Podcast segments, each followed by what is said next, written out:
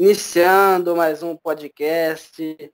Hoje o convidado é o pré-candidato a vereador no município de São Roque, José Carlos Baroni Garcia, mais conhecido como Zé Balaio. Boa tarde, Zé. Boa tarde, André. Fico feliz em receber o seu convite para participar do teu podcast. Espero é, estar à altura aí das perguntas que você vai me fazer, cara. Estamos aí, estamos aí. É isso aí. Então já vamos, antes de começar, anunciar a página do Facebook de algo podcast. O link está na descrição caso você esteja vendo pelo YouTube.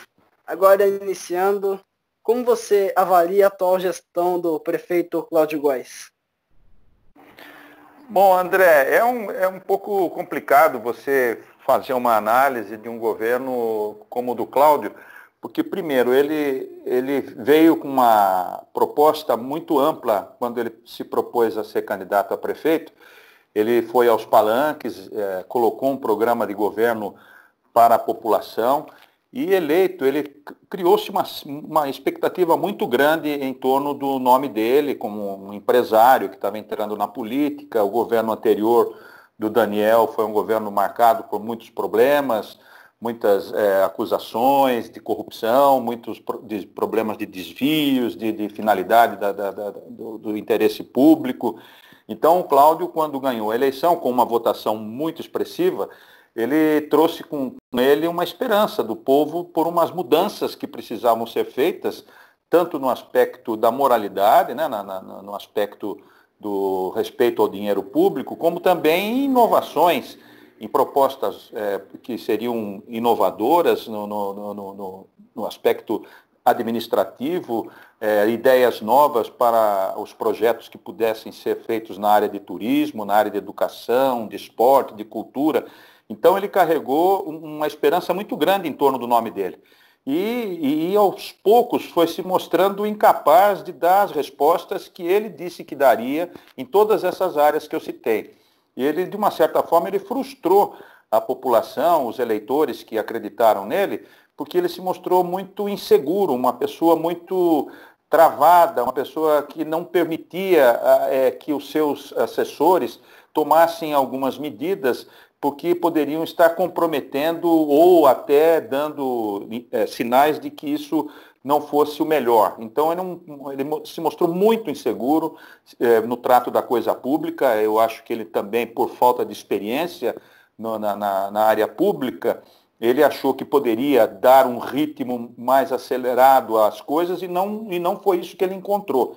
Ele encontrou dificuldades econômicas, mas ele já sabia disso antes, mas ele não soube é, sair disso e dar um cunho mais vibrante para o governo dele, com ideias novas, com mobilizando mais a população. Então ele ficou muito travado e, e, e fez com que isso, a população fosse é, foi uma, uma, um grau de descontentamento muito grande aparecendo em pesquisas e tal. Ele começou até a perder o apoio na Câmara Municipal e depois ele conseguiu, mal ou bem, recompor essa base na Câmara, mas ainda de uma forma muito precária. Ele, ele, ele tem um, um digamos assim, um, um, ritmo de trabalho muito complicado para as necessidades do povo. Ele é muito lento na, na, nas respostas às grandes dificuldades do povo e também, quando, quando se trata de um problema sério, como, por exemplo, do transporte coletivo, como um problema como do, do plano, no plano diretor, que demanda uma série de discussões, uma série de pessoas envolvidas, ideias, muitas ideias, muitas discussões, essas coisas ficaram muito complicadas, chegaram até a, a, a, perder prazo, no caso do plano diretor, e no caso do transporte coletivo, ele ficou praticamente refém da empresa, porque a empresa exigiu muita coisa dele, e ele, com medo de perder a empresa, ele foi cedendo, e quem pagou com isso foi a população. Então, a minha avaliação do governo dele é um governo que não deixou uma marca, não, não está deixando e não vai deixar, porque nem tem tempo para isso, e depois foi envolvido pela questão do coronavírus, que aí tirou todo o foco da, da parte administrativa e hoje a administração é voltada para um problema de ordem de, de saúde que precisa cuidar da, da população e, e, até nisso também ele deu alguns problemas, no sentido de que é, ele precisou é, tomar uma medida lá com relação ao, ao Hospital São Francisco e, e, ele tomou uma medida um, um tanto quanto drástica, no meu modo de ver, poderia ser melhor negociada e essa situação, e ele acabou levando a questão para a justiça e não se sabe a, a, onde pode chegar é, esse, digamos assim, essa disputa entre a prefeitura e o Hospital São Francisco. E mais uma vez, se ele perder, quem vai pagar caro o, o, por isso é a população. Então, a minha avaliação é a avaliação de um governo que deixou muito a desejar por não saber colocar em prática aquilo que se propôs nos palanques no, por época da campanha eleitoral dele. E como você analisa a situação política de São Roque? Como você avalia a próxima eleição? Como você projeta um cenário? Que cenário você projeta? Então, André, é o seguinte, o, o cenário que a gente pode, é, é, qualquer cenário que a gente vá desenhar, é, de expectativa, de esperança, ela passa por essa questão do coronavírus. Né? Então, nós estamos reféns dessa situação. Então, até o calendário eleitoral pode ser alterado em função desse problema seríssimo que nós estamos vivendo. Então, você veja, a, a, a situação que a gente passa hoje, ela vai interferir diretamente no futuro. Então, o, o, a campanha eleitoral que, que, está se avizinhando já, ela vai ter que tratar, de, claro, de todos os assuntos, saúde, educação, mas sob a ótica da questão do, do, do, coronavírus. Nós não sabemos se já a partir de janeiro do ano que vem nós teremos uma normalidade, digamos, voltar àquele normal que a gente vivia. Vai ser muito difícil, André. Vai demorar muito para a gente ter uma vida normal como nós levávamos, se é que vamos ter uma vida normal é, daquele jeito que nós tínhamos. Vai tudo passar por um novo, novo normal, como se costuma dizer hoje em dia, o novo normal. Então, a campanha eleitoral ela vai ter que ter esse desafio, né? Ela vai falar de, de, de, de, digamos assim, dos projetos na, em todas as áreas, mas e os recursos para isso, se a economia vai estar profundamente alterada, profundamente afetada? Nós não sabemos o, os recursos que o município disporá é, no orçamento de 2021, no orçamento de 2022, 2023 e 2024, que é a duração do próximo mandato. Então, nós não sabemos ainda como vai se comportar essa situação financeira dos municípios. Né? Então, todas as discussões que serão travadas daqui para frente no, no, processo eleitoral vai ter que considerar essa questão do coronavírus porque nós não sabemos ainda os recursos que serão despendidos para a saúde da população, a questão das UTIs, a questão dos, dos respiradores, a questão da, do, dos, dos, equipamentos para proteção do, do pessoal que trabalha na saúde. Isso vai ser uma coisa que vai demandar mais tempo e mais recursos nesse sentido, entendeu? Então nós vamos precisar tratar de, dessas questões mais importantes para da, da, saúde da população, é, dependendo de, de, do governo federal, dependendo do governo estadual, de recursos que eles mandem e também as obras todas que estavam é, sendo realizadas foram paralisadas, não sabemos como é que elas vão ser retomadas. A prefeitura está num ritmo de, de paralisação, ela só está trabalhando efetivamente nas emergências e na saúde.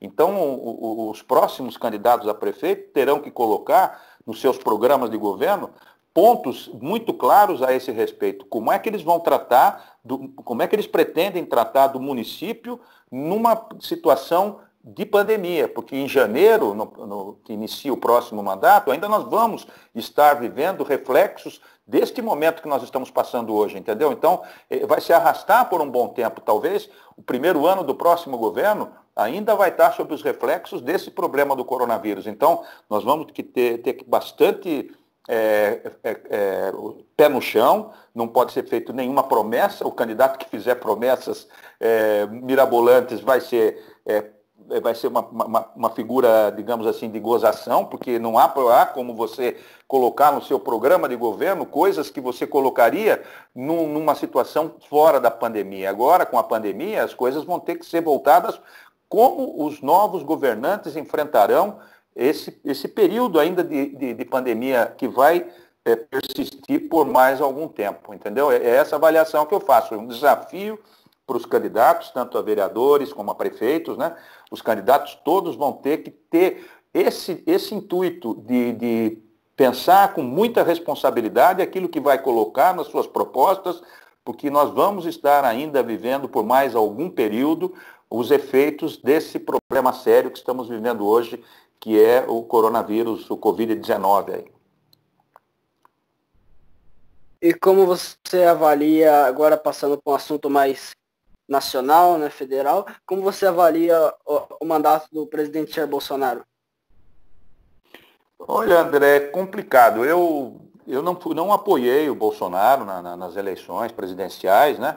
E via com muita preocupação o crescimento da campanha dele, aquela, aquele fanatismo que estava em torno dele por, por um movimento, é, digamos, renovador, uma coisa nova que viria, e eu ficava muito preocupado com essa grande expectativa que a população estava colocando nele, sabendo quem ele era já anteriormente. A gente tinha noção de quem era o Bolsonaro como parlamentar, as ligações dele no Congresso Nacional, os envolvimentos dele como deputado. Ele ficou praticamente 30 anos no Congresso Nacional, é, teve uma vida militar lá duvidosa, e ele sempre falando que era um, um militar e tal, para dar credibilidade perante os militares. Então eu, eu não tinha expectativa alguma em respeito ao sucesso do governo dele.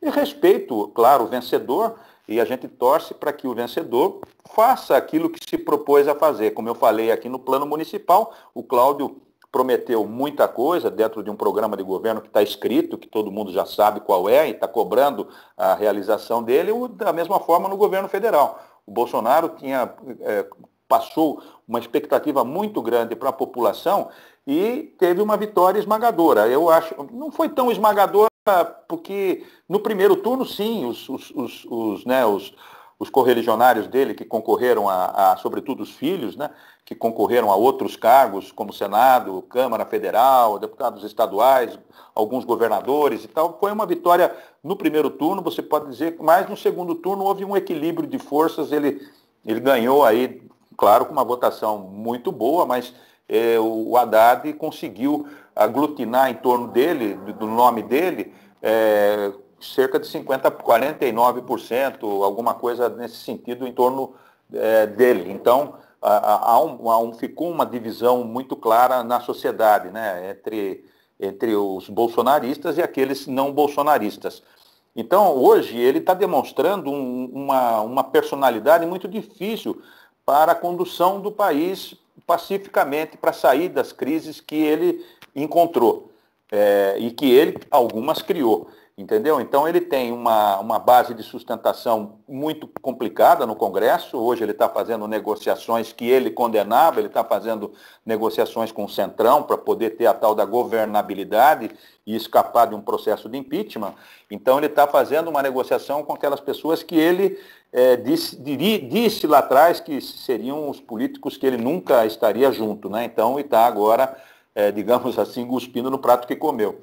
Então ele está criando problemas sérios na, na, no enfrentamento do coronavírus, né? ele está deixando a população confusa, tem muita gente que desacredita da, da, da, quarentena, tem muita gente que, por conta das explicações do presidente, tem muita gente se arriscando, arriscando as próprias vidas e as vidas de outros por conta do, das atitudes que ele toma, né? tanto, tanto a nível assim, é, ele, ele fala e ele age também. Então, ele, se ele só falasse, é, você poderia é, contestá-lo, né? mas ele está saindo às ruas também, sem máscara, abraçando as pessoas, entrando, em, em, fazendo, é, é, participando de movimentos, inclusive hoje participou de um movimento nas ruas, é, é, montou num cavalo, participou de um protesto contra o, o, o STF, enfim, ele está ele está partindo para um, um jogo muito de, de, de conflito, de confusão, de, de, digamos assim, de confronto, melhor dizendo. Então, é, é, essa avaliação que eu faço é uma avaliação que, que me, me deixa um pouco, é, digamos assim, em dúvida do que pode ocorrer daqui para frente. No aspecto político, ele está, criou uma crise muito grande.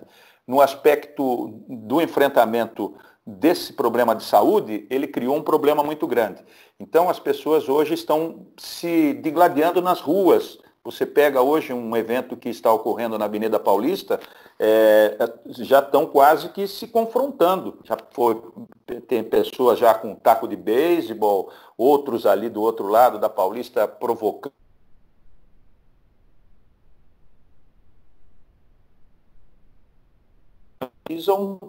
é, ficar é, atentas para evitar que o, haja um conflito, uma convulsão social. E agora vamos falar mais do coronavírus. Como você avalia também o combate ao coronavírus feito pelo presidente da República e pela prefeitura do, do município de São Roque? Então, a Prefeitura de São Roque, a gente acompanha mais de perto, né? O programa eh, Linha Aberta do Vander Luiz, que você conhece bem, tem dado uma cobertura bem, bem bonita, bem positiva nesse sentido. A gente acompanha todos os, todos os pronunciamentos do prefeito, todos os pronunciamentos dos seus assessores diretos da área de saúde, principalmente da diretora da, da, diretora de saúde, o pessoal que, que, que, o cerca lá nessa área, chefia de gabinete, enfim, todo a Daniela, o Marcelo, todos, todos os pronunciamentos, você vê que, é um, que são pronunciamentos, é, digamos assim, voltados para os cuidados que a população precisa ter neste momento. Então, não são ponderados, embora as, sofrendo as pressões para a reabertura do, do, do comércio, sofrendo a pressão, o, o, governo municipal tem se mostrado, digamos assim, dentro de uma expectativa é, que nós temos que ter dos nossos governantes, que é baseada nos atendimentos prioritários é, da saúde, com o, o, as avaliações médicas, as avaliações epidemiológicas, enfim, da, da, das avaliações que, do pessoal técnico. Né? Então, a gente percebe que há toda uma preocupação nesse sentido. O, o, há, é claro que você vê algumas falhas, vai, vai, toma uma atitude, volta um pouquinho atrás e tal. E no governo federal, o que a gente vê são orientações meio desencontradas. Tanto é que você vê a troca de dois ministros da saúde neste período de crise. Entendeu? Então, você vê que em São Roque há uma certa sintonia na, na assessoria de saúde com, com, com o prefeito. Então, o prefeito tem, digamos assim, acatado as orientações do seu pessoal técnico para tomar algumas medidas, entendeu? Mesmo agora, com esse decreto de flexibilização, estão sendo tomadas, observadas algumas, algumas medidas que vão exigir dos comerciantes algumas atitudes. Não é só abrir, é também tomar cuidados, não só com, com o pessoal que trabalha no comércio, como também para as pessoas que vão entrar naquele estabelecimento. E esses cuidados a gente está vendo aqui em São Roque ocorrer. O, o contrário que está ocorrendo no governo. O governo está atrasando no envio dos recursos para os municípios, o governo é, é, era para dar mais possibilidade para os municípios testar a população, né? e isso não está ocorrendo de maneira é, adequada, é, os, os, equipamentos, as coisas que são de, de, de, da alçada do governo federal estão atrasando. O governo estadual toma medidas em consonância ali com seus, é, com seus assessores também das áreas técnicas e está dando uma resposta mais rápida aos municípios. Claro que existem as pressões para que flexibilize um pouco mais esta área que, que ficou com uma determinada tonalidade aí, mais, é, é, mais crítica. Ah, eu quero chegar logo naquela, naquela cor que me dá mais é, flexibilidade. Não, eu não, estou muito numa área vermelha lá, que eu não posso é, fazer nada, eu dependo da, da, das orientações de cima. Então, eu, eu, não tenho mais autonomia que eu preciso ter aqui no meu município, eu preciso sair dessa, dessa faixa vermelha aí que me colocaram. Então, esse tipo de pressão é uma pressão que ocorre, mas ela está sendo tratada de uma forma, digamos assim, mais democrática. Né? Então, o governo federal está fazendo muita confusão e não está dando respaldo para os governos estaduais e os governos municipais. Agora houve uma emenda, uma, uma proposta lá é, em Brasília, que foi aprovada na Câmara, o prefeito, o, o presidente é, vetou alguns artigos, mas de qualquer forma é, foi aprovada uma ajuda aos governos do Estado, da ordem de 6 bilhões de reais, para que possa também fazer frente a essa, essa, esse momento crítico. Talvez haja uma distribuição que São Roque até chegue a receber um quinhão desse valor todo que foi distribuído aos governos estaduais. Então, eu vejo isso, não há uma unidade de, de, de ação, há ainda muito, é, muito atropelo, alguém faz, o governo federal fala alguma coisa, repercute rápido no meio da população, porque ele ele é uma pessoa que tem lá os seus correligionários e todos aguardam ele, o pronunciamento dele. Normalmente os pronunciamentos dele são em confronto com as ideias dos prefeitos e dos governadores, que estão vivendo mais de perto os problemas, as mortes crescendo, as contaminações crescendo, e isso sempre trazendo muita preocupação para todos nós. E ainda continuando na área da saúde, o que você pensa sobre um possível lockdown? Você acha positivo ou negativo? Não, o lockdown, eu, eu creio que ele deveria ter sido tomado há, há um tempo atrás. Não, é, agora ficou muito difícil você trabalhar essa questão do lockdown, porque ele precisa de, um, de uma logística muito é, ampla para que você possa implementá-lo e ele surtir resultado. Né? Você veja como é que você implanta uma medida muito restritiva, é, de fechamento mesmo, que onde você vai ter que ter controle rigoroso sobre as pessoas que saem às ruas, sobre o que realmente elas vão estar fazendo, a paralisação de todas as atividades, a, diminuição da circulação do, do, do, transporte coletivo, de todos eles, né, e, e, e dos individuais também. Enfim, essas medidas poderiam ter sido tomadas um pouco mais lá atrás e hoje você estaria vivendo a flexibilização.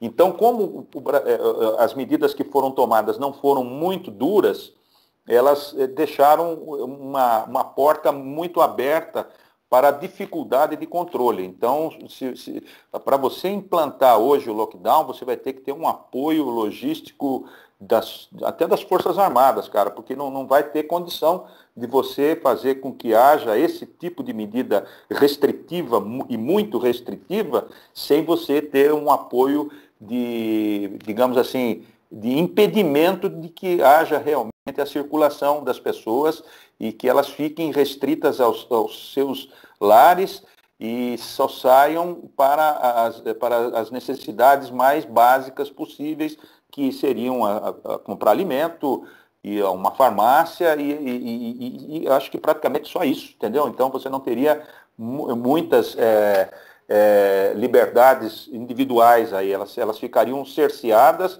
e teria que ter um controle muito grande. E, você tem é, dificuldades hoje de você implantar medidas dessa natureza sem um suporte de retaguarda para que isso realmente seja efetivo, né? Porque você pode correr o risco de se implantar um lockdown e ele ser um fracasso. Então é melhor o governo tentar, agora que ele não implantou no momento que eu achava que era mais correto, que as pessoas estavam mais assustadas, né? Estavam tava vendo que a, a tal da, da contaminação estava indo num processo muito acelerado, e agora as pessoas tão, parece que estão meio que relaxadas, parece que o, o, negócio não é tão grave, é grave ainda, nós não passamos ainda pelo pior momento, infelizmente, André. E agora vamos chegando mais perto do final. É, voltando agora para a discussão municipal, a última pergunta, você tem um candidato a prefeito? Você apoia alguém para a prefeitura de São Roque? Então, André, eu, eu nesse processo todo aí eleitoral, a gente imaginava, claro, dentro daquela normalidade que a gente vinha é, vivendo, né? É, gente, eu pertenço a um partido político, que é o PDT, né, Partido Democrático Trabalhista, e, e, e esse partido hoje ele está alinhado ao, ao candidato a, prefe, pré-candidato a prefeito, né, Guto Issa, que é um vereador já de dois mandatos, um vereador que tem uma, uma presença no legislativo muito, muito interessante, muito marcante, né, um bom vereador, um vereador que se destaca aí por propostas modernas, por um, por uma, uma, uma questão mais assim, é, é, eficiência na, na, na, no trabalho legislativo, satisfação para os eleitores, trabalha muito bem com as mídias sociais, então ele é um vereador de projeção, é reconhecido o trabalho que ele tem e nós estamos apoiando a candidatura dele para a Prefeitura de São Roque. E nesse aspecto que eu, que eu quero deixar bem claro, é que agora o desafio é diferente do que a gente estava vivendo naquele período, digamos assim, de normalidade, onde a gente se falava com mais frequência, a gente ia mais à reunião, a gente podia opinar, a gente podia elaborar um artigo, discutir esse artigo, enfim, fazer uma proposta para inserir no programa de governo. Agora isso tudo se modificou, né? Então, eu, nós, nós, estamos ainda num processo de, de, aprendizado de como fazer todas essas, essas movimentações é, de reuniões, de, de discussão de propostas, por esses meios que eu estou discutindo agora com você também, que eu estou conversando com você por, um, por, uma, uma, por uma mídia que pode ser utilizada também no, no, no, período eleitoral, enfim, todo mundo vai estar tratando do, de, de, se adequar a esse novo momento e discutindo as questões. Então, eu tenho conversado com o Guto, de, não mais de forma direta, eu tenho participado de reuniões, não mais de forma direta. Então, e, e, e, depois, quando chegar no processo eleitoral, a gente vai ter um contato com a população, não mais daquele jeito que a gente tinha, de bater nas casas, de frequentar ah, os ambientes onde a população se reúne, num barzinho, num salão comunitário, numa igreja, enfim. É, a, gente, é, a gente vai ter restrito, é, restringido toda essa ação é, política vai ser muito restrita, entendeu? Vai, ela vai estar restringida aos meios de, de comunicação é, como nós estamos usando agora, as mídias, as mídias sociais, e, enfim, a gente tem, tem tudo isso. Então, eu, eu imagino que a dificuldade do Guto é, e de todos os outros candidatos a prefeito ser, vai, vai ser essa. Primeiro, a, a, o tipo de campanha eleitoral que será realizada, né, que será efetivada, né, como é que ela vai ser. E segundo, como é que vai ser esse programa de governo? Como é que ele terá uma, uma condição de você é, garantir determinadas conquistas, garantir determinadas possibilidades de realização, se nós não sabemos o comportamento econômico do país como um todo e principalmente do município, que é, no nosso caso, São Roque. Então, é, eu vejo isso. Eu sou, nós, nós temos um candidato, mas nós temos também um desafio. Que campanha eleitoral será essa? É ainda essa é a pergunta que, que fica para todos nós, porque é, é, eu tenho muita eu tenho muita dúvida nesse sentido, né? Que, como é que nós, nós faremos um trabalho eleitoral?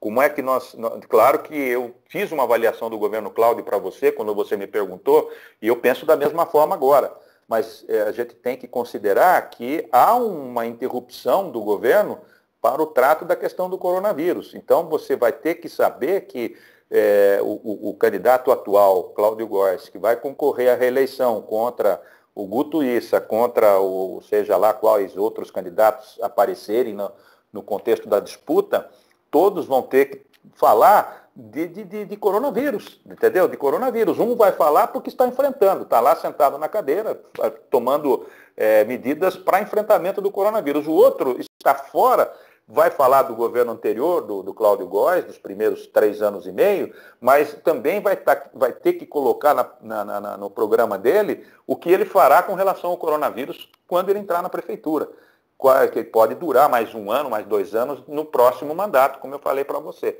Então, eu vejo que a minha, minha proposta, minhas colocações para o Guto e para o pessoal que participa da campanha dele, né, é nesse sentido, que nós temos que ter uma preocupação muito grande em não iludir a população, e não dar falsas expectativas, porque nós não sabemos como é que vai se comportar a economia após, é, o, o, a partir de janeiro do ano que vem, por exemplo. Nós já estamos sentindo grandes dificuldades, grandes problemas neste momento já na situação econômica, o aumento da taxa de desemprego, a quebradeira geral de empresas e comércios, enfim, a gente está sentindo sérios problemas já de ordem econômica e eles podem piorar a partir do ano que vem. Então, não pode ser feita uma campanha de, de, xingamento, de tirar, vamos trocar esse aqui, porque esse aqui não foi bem no, na questão do transporte coletivo, na questão ambiental, na questão disso, todas as críticas que a gente costuma fazer ao governo do Cláudio, mas também